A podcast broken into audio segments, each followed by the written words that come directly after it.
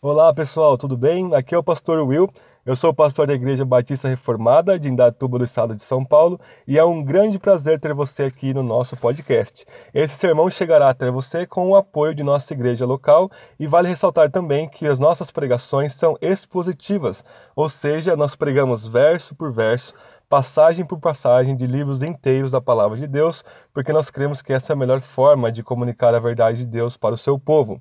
O nosso público principal, pessoal, são os membros da nossa igreja local, tanto para aqueles que querem ouvir o sermão novamente, como para aqueles que não puderam comparecer ao culto público, mas ficamos extremamente alegres e gratos a Deus se você não é membro de nossa comunidade, mas mesmo assim está sendo abençoado com essa palavra. E vale ainda um último recado para aqueles que não são membros de nossa igreja. Eu não sou pastor de vocês, tudo bem? Eu gostaria muito de ser, mas eu não sou. E esses sermões de maneira nenhuma substituem sua necessidade de congregar, amar e servir uma igreja cristã local. Tudo bem? Dito isso, nosso desejo, nossa oração é para que a palavra de Deus frutifique em sua vida. Deus te abençoe.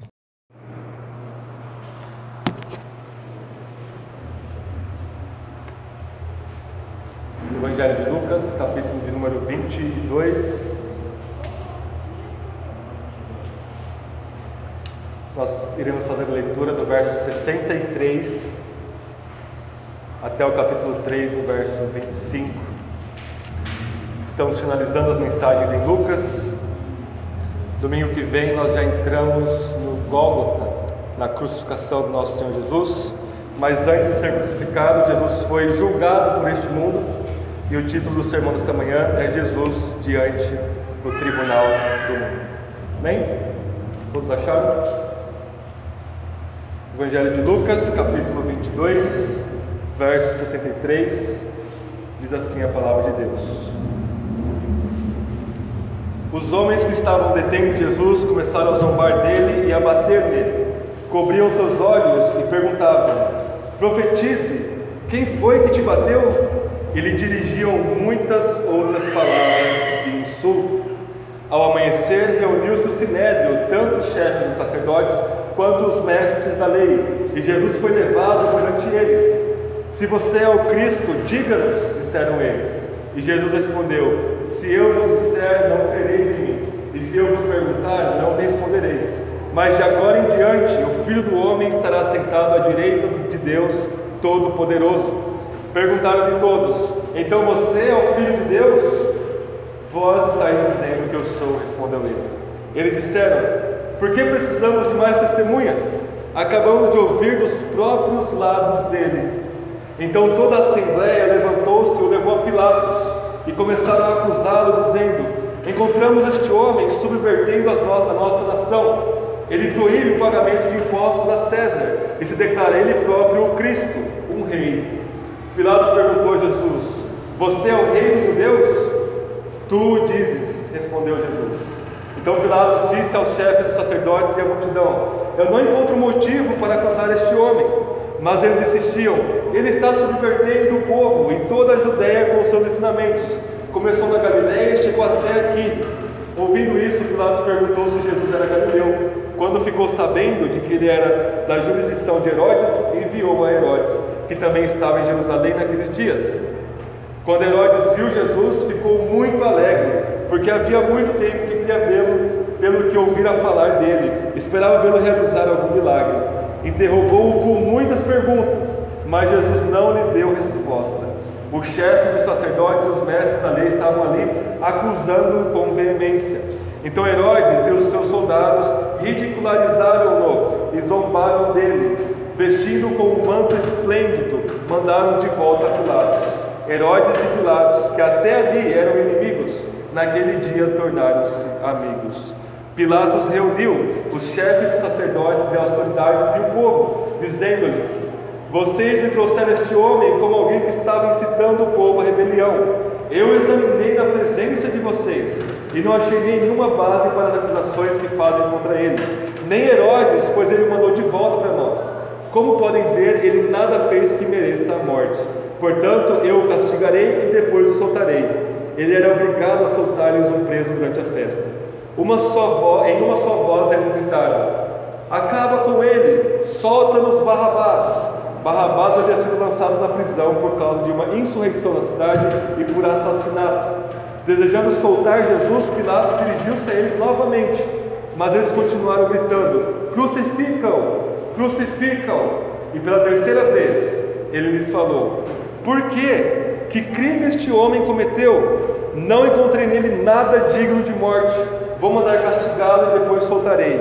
Eles, porém, pediam insistentemente, com fortes gritos, que ele fosse crucificado, e a gritaria prevaleceu.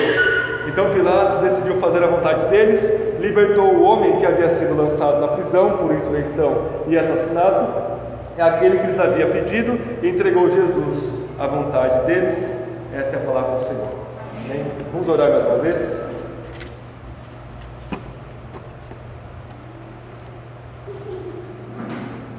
Senhor Jesus, na passagem diante de nós, o Senhor estava no tribunal deste mundo, mas todos nós estaremos diante do teu tribunal para prestar contas do que nós fizemos neste corpo.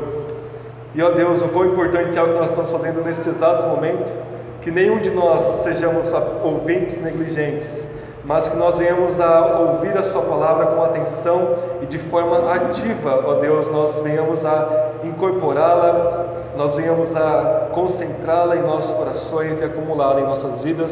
Que o seu Espírito neste momento sopre vida em nós, nesta congregação e naquele que o fala. Que o seu Espírito ilumine os nossos olhos para que possamos ver a tua glória nessa passagem. Que o seu Espírito santifique os nossos corações para que possamos experimentar a sua palavra e conceda ao Espírito o seu poder, a nossa vontade, para que possamos praticar e sermos transformados pela sua palavra da verdade que é o seu Evangelho, que é a sua palavra. Nós pedimos isso em nome de Jesus. Amém e amém. Ontem nós tivemos a reunião de adolescentes da nossa igreja, a primeira reunião, nós lemos um livro chamado Metamorfose, do Franz Kafka, um autor muitíssimo conhecido, e o Franz Kafka ele tem um outro livro ainda mais famoso que chama O Processo. E neste livro do processo, os livros do Kafka eles parecem um pesadelo, conforme nossos adolescentes viram ontem.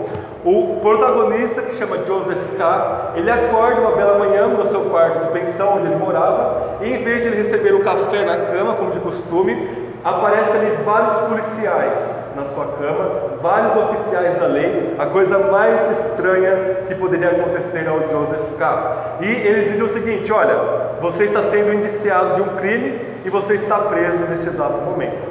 Ele fica abismado, ele diz: Eu sou inocente, eu nunca fiz mal algum, eu nunca quebrei nenhuma lei, pelo contrário, eu trabalho no banco, eu sou um cidadão de bem. E que absurdo é esse vocês virem aqui na minha cama, no meu quarto, sentar aqui na minha beira da cama para falar uma coisa dessa?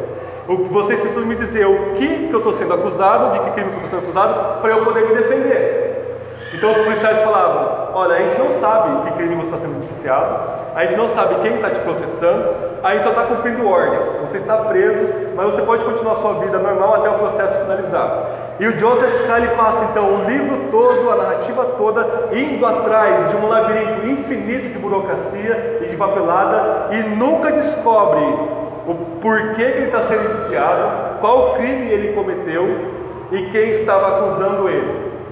E no final ele é sentenciado à pena de morte pelo crime que ele não cometeu e acaba morrendo, dando spoiler para vocês no filme, ou do livro, perdão. De forma muito similar, irmãos, Jesus, que ao contrário de Joseph K., é o único homem por si mesmo justo de toda a história da humanidade. Todos nós somos justos por causa da justiça de Jesus, mas Jesus era justo por causa de si mesmo ok? Adão ele era inocente, mas Adão precisava acumular uma justiça para si mesmo, obedecendo à voz de Deus em não comer, coisa que ele nunca fez. Desde então, todos nós somos injustos por nós mesmos. Mas Jesus, o único justo, está diante do tribunal do mundo.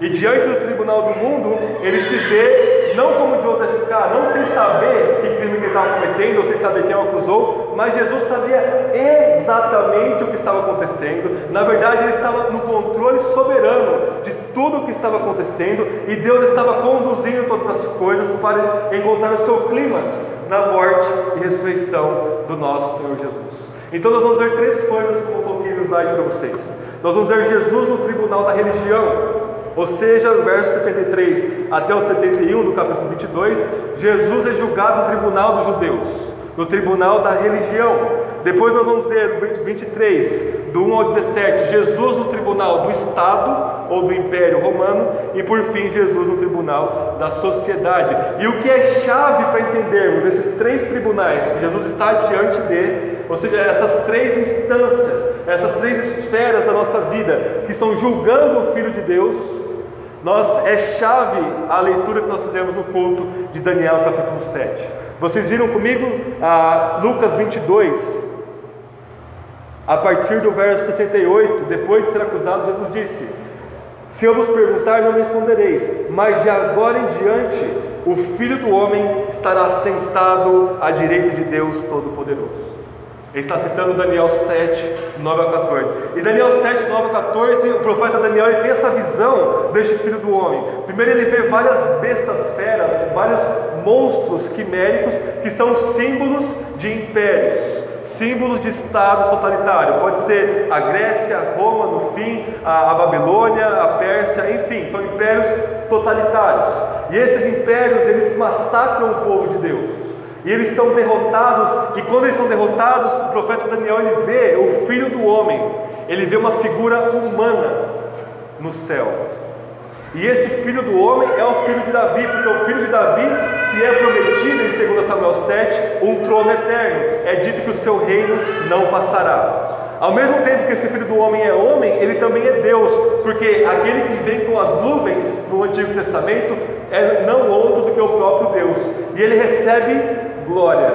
Somente Deus recebe glória. Então Jesus, ele se identifica com essa figura de Daniel 7. Eu sou o filho do homem.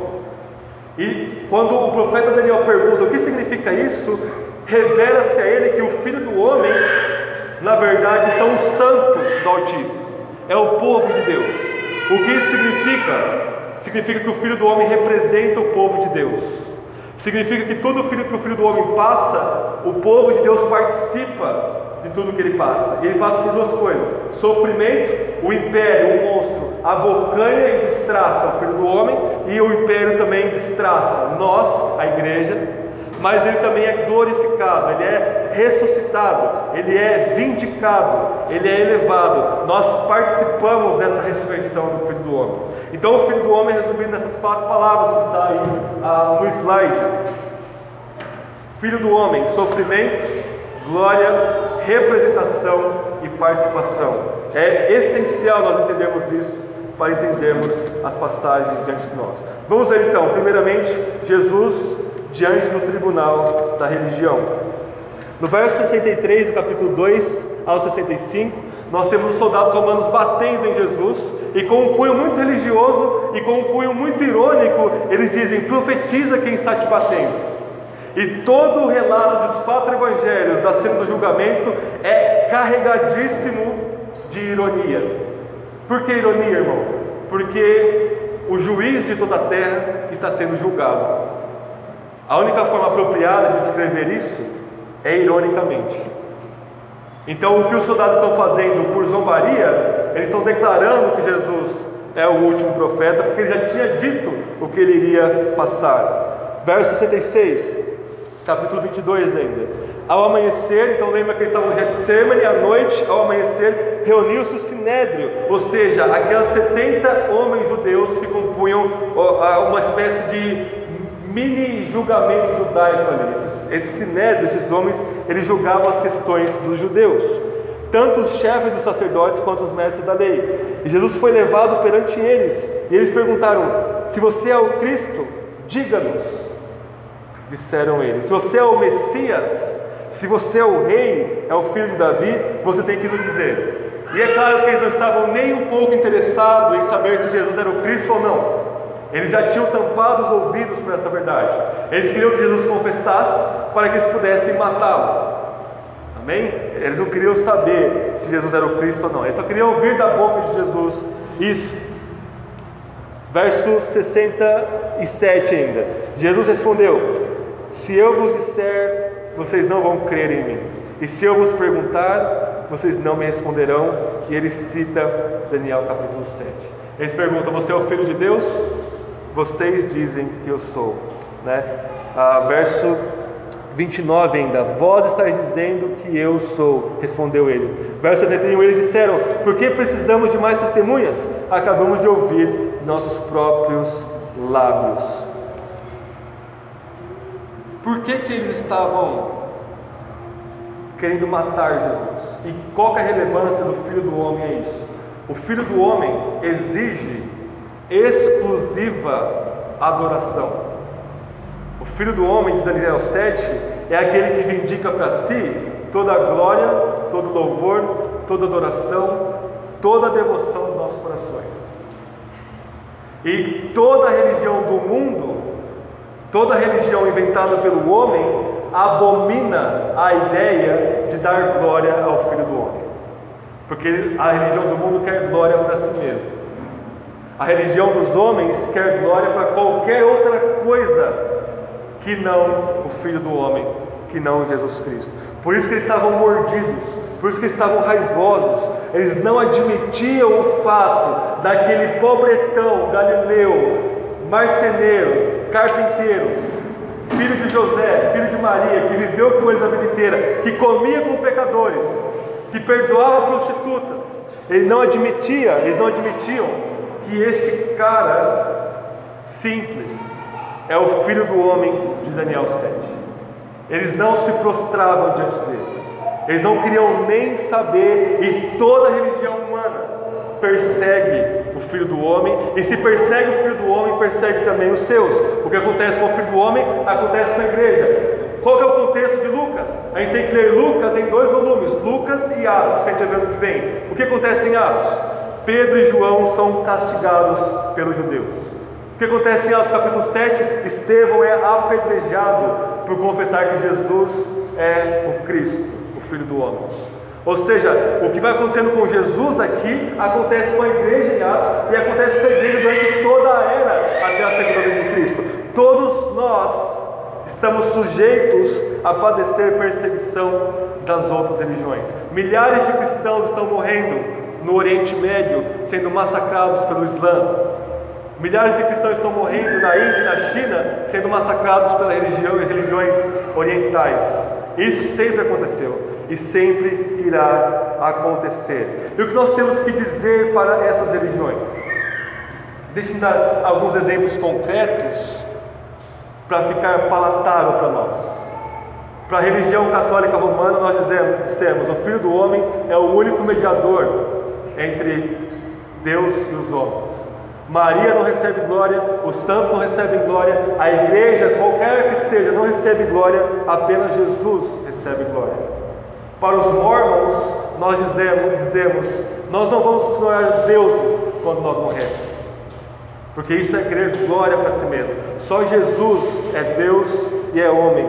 Para os testemunhos de Jeová que dizem que Jesus não é Deus, nós dissemos: vocês dizem que Jesus não é Deus exatamente pelo mesmo motivo dos judeus aqui porque vocês não querem se prostrar em submissão total ao Filho de Deus. Para o Islã, nós declaramos que Maomé é um falso profeta e que Alá é um falso Deus. Somente Cristo Jesus é o Filho do homem que recebe toda a glória. E para os evangélicos, nós dissemos, nós dizemos, o pastor, os líderes não devem receber glória. Os cantores não devem receber glória. A sua denominação não deve receber glória. Só Cristo deve ser glorificado. Existe uma idolatria escancarada no meio evangélico. Muito mais, talvez, do que nas religiões que eu citei para vocês agora. Nós precisamos declarar diante de todo o coração religioso que constitui todos os seres humanos, um coração religioso, mas que é idólatra, que se direciona para qualquer direção que não para Jesus. Você precisa proclamar que não é esse coração que julga Jesus, mas esse coração está diante do tribunal de Cristo e que ele precisa glorificar a Cristo Jesus. Amém? Então a falsa religião odeia Jesus, porque ele vindica glória para si mesmo. E se você está aqui esta manhã, você quer alguma glória para você mesmo, ou você não se prostra diante do Filho do Homem, ou você não concede a Ele toda a glória, louvor, adoração, obediência, você está com uma raiz de falsa religião, ou uma raiz de religião apóstata encravada na sua alma. Você precisa se arrepender e crer em Jesus. Segundo lugar, filho do homem no tribunal do Estado ou no tribunal do Império, verso 1 ao 17. Então, os judeus não poderiam executar Jesus ali imediatamente, apesar de que é exatamente isso que eles queriam. Então, eles levam para Pilatos. Pilatos era uma espécie de governador, um procurator, né, que eles falavam lá Roma em latim. Ele governava uma certa área do Império Romano. E Herodes governava uma outra área ali na Galileia. Então levaram-se para esses dois governantes do Império Romano. E Pilatos, por três vezes, olha para Jesus, conversa com ele, vira para a multidão e diz: Ele é inocente, ele é inocente, ele é inocente. E a ênfase de Lucas, já adiantando o sermão que vem, é que Jesus, ao ser crucificado, ele é justo, ele é puro, santo, inocente, e a sua crucificação é um ato máximo da injustiça e do pecado humano. Pilatos olha para Jesus, não consegue achar culpa nenhuma dele, ainda que ele diga, no verso 3 do capítulo 23, Pilatos perguntou a Jesus: Você é o rei dos judeus? Tu o dizes, respondeu Jesus. Essa é uma forma ah, de, de, é indireta de dizer sim. Jesus poderia ter negado, ou ele poderia dizer sim, mas ele diz um sim indireto. Você está dizendo que eu sou, ou seja, estou afirmando o que você está me perguntando. Sim, eu sou o rei dos judeus, ainda que não nas categorias que você esteja pensando, Pilatos. Então ele diz: Eu não encontro motivo algum para acusar este homem, verso 4. Verso 5, eles começaram a insistir e começaram a mentir sobre ele. Ele diz: Ó, oh, Jesus está falando que a gente não deve pagar imposto para César, porque aí é o motivo legítimo para matar ele. Sendo que a gente viu no capítulo 20 e 21 que Jesus disse: Paguem a César o que é de César e a Deus o que é de Deus. Eles dizem: Olha, Jesus está tentando fazer uma insurreição aqui. Ele está dizendo que é o rei dos judeus, então ele vai querer destronar Roma e vai querer a, acabar com o Império Romano. Isso era um motivo legítimo para o Império Romano matar a Jesus nos moldes da lei romana. Mas tudo isso é falso. Na verdade, todo o processo de julgamento de Jesus é injusto e inapropriado. Começa se julgando à noite num jardim, absurdo. Ninguém pode ser julgado à noite. Começa com poucas testemunhas, falsas testemunhas, acusando de algo de forma ilegítima ou com categorias ilegítimas. Levam ele para Pilatos, Pilatos não acha culpa nenhuma nele, manda ele para Herodes, Herodes zomba de Jesus. E vejam que Herodes e aqui eu vou cunhar um termo para nós. Existe nos nossos dias um cristianismo herodiano.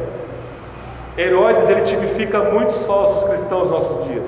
Vejam comigo, verso 8.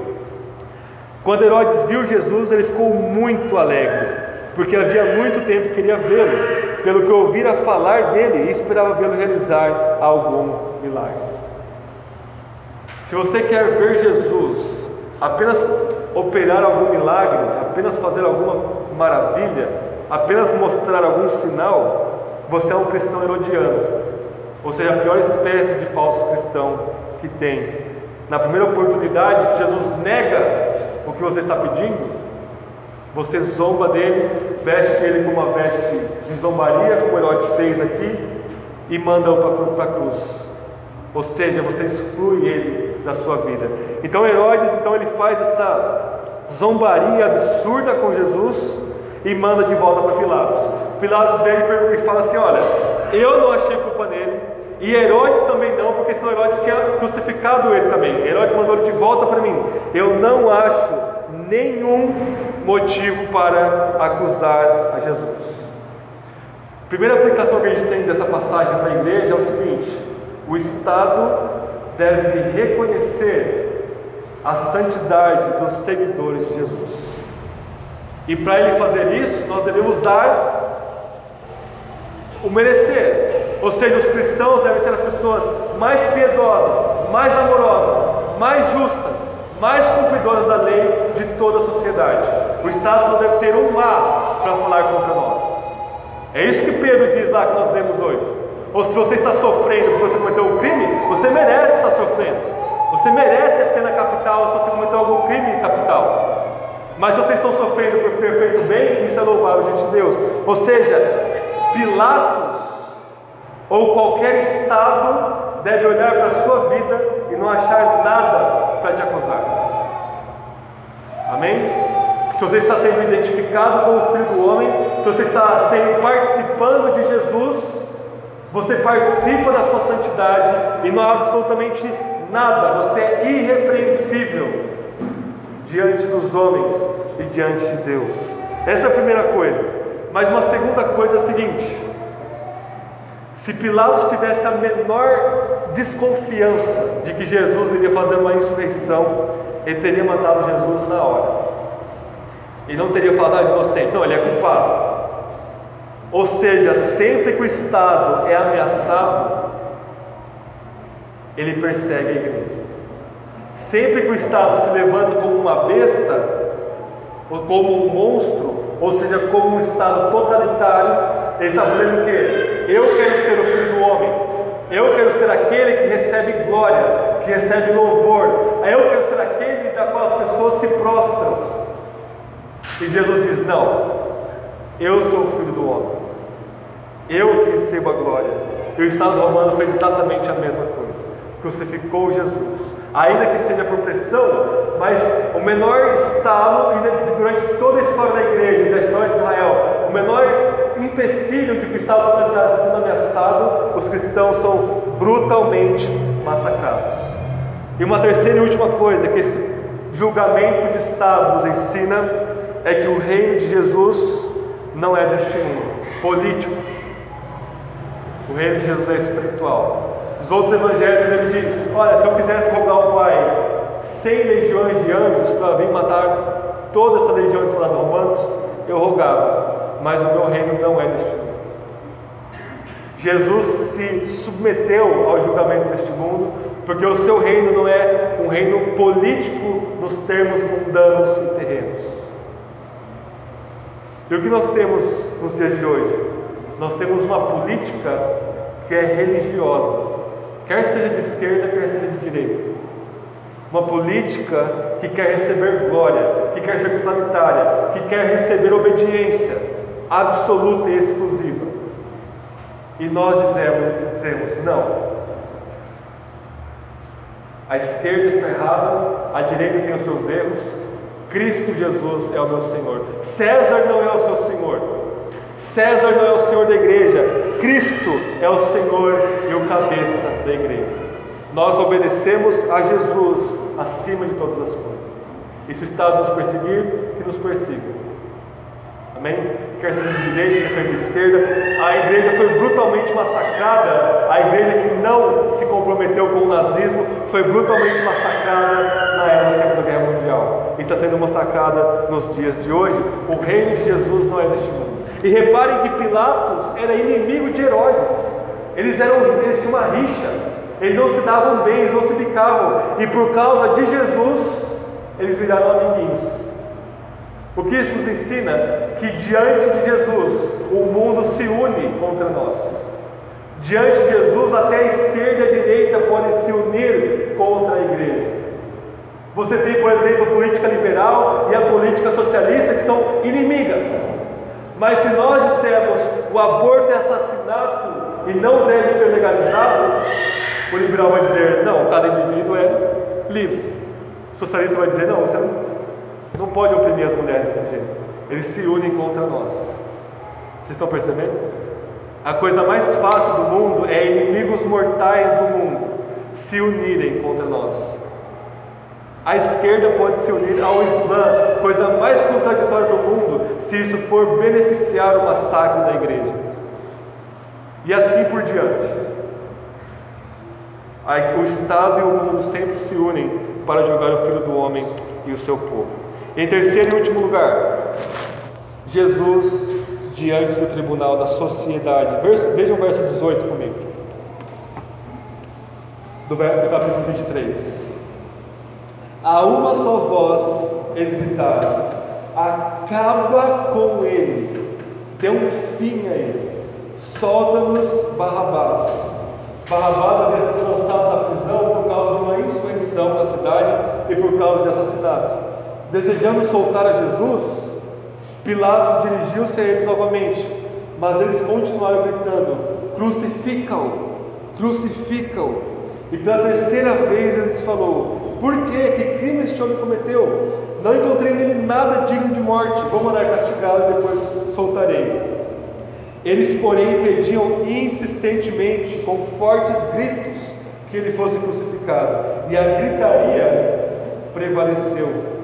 Então Pilatos decidiu fazer a vontade deles, libertou o homem que havia sido lançado na prisão por insurreição e assassinato, aquele que eles haviam pedido, e entregou Jesus à vontade deles. Jesus, o tribunal da sociedade, qualquer sociedade humana,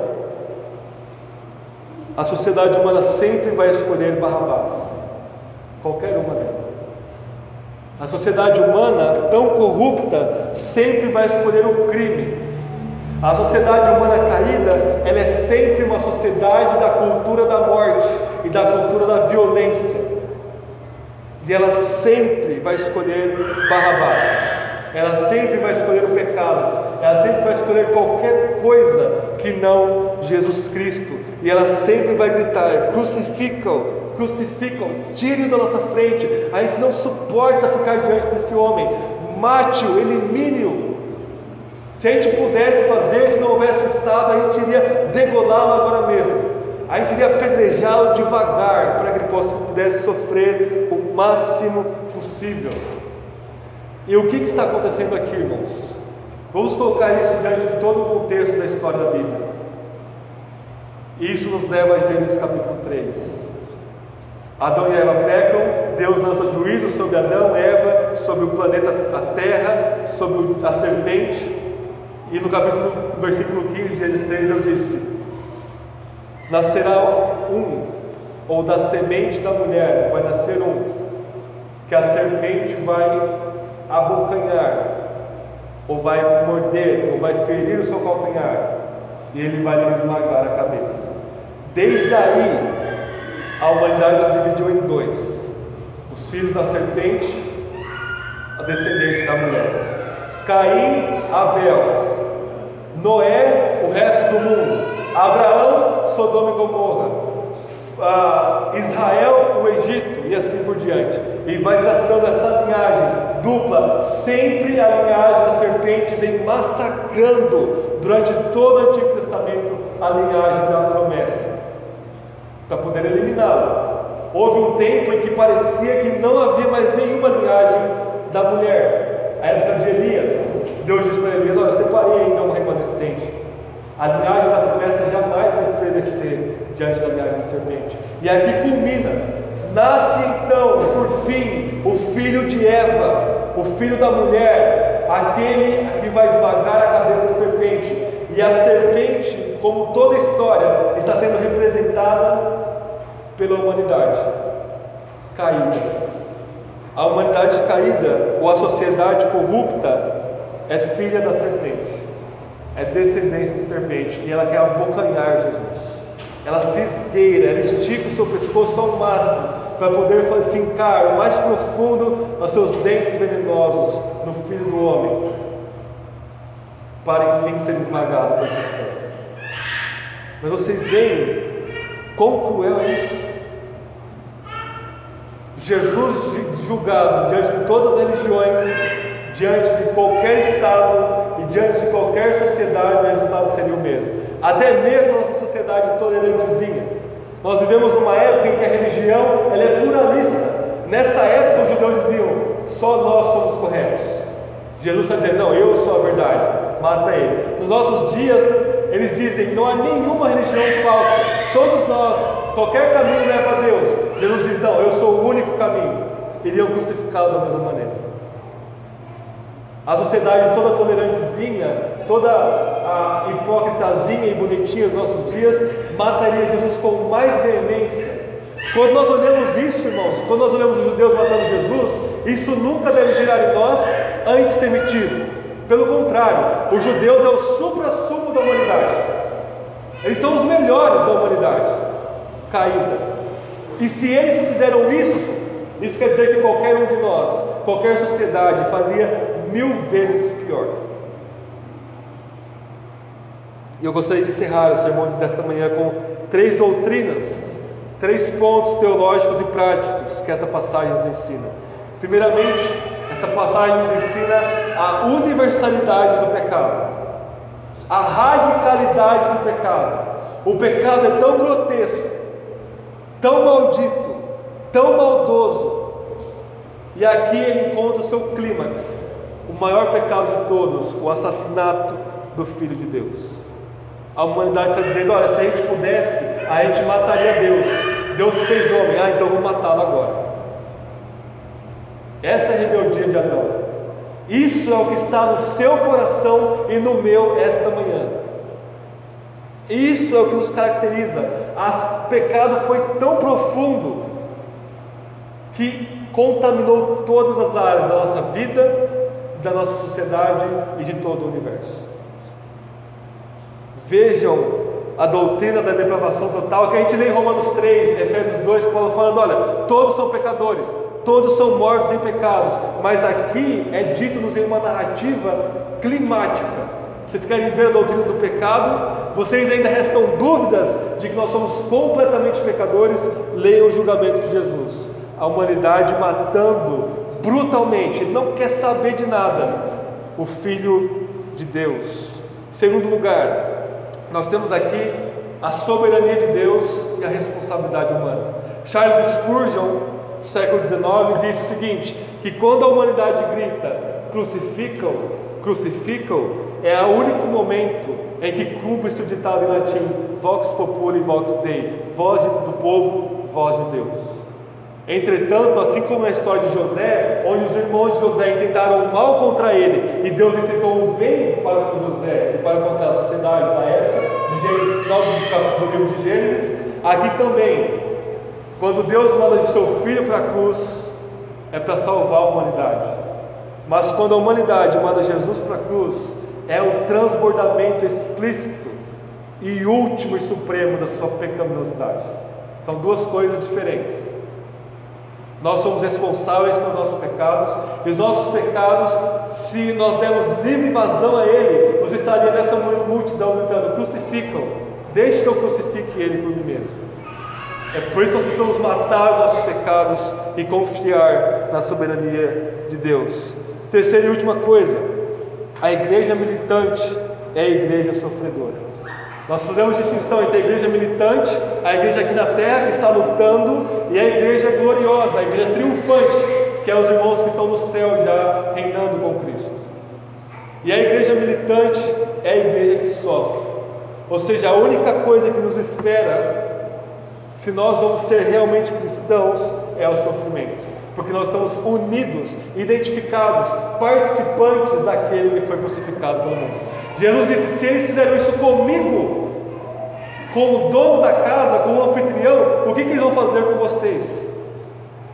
E a gente vê no livro de Atos a igreja sendo massacrada, a gente estuda a história da igreja sendo massacrada. O que te espera? Se você quer seguir Jesus como você cantou hoje, é cruz, é sofrimento, é você estar diante do julgamento de todas as religiões do Estado e da sociedade e eles disserem culpado.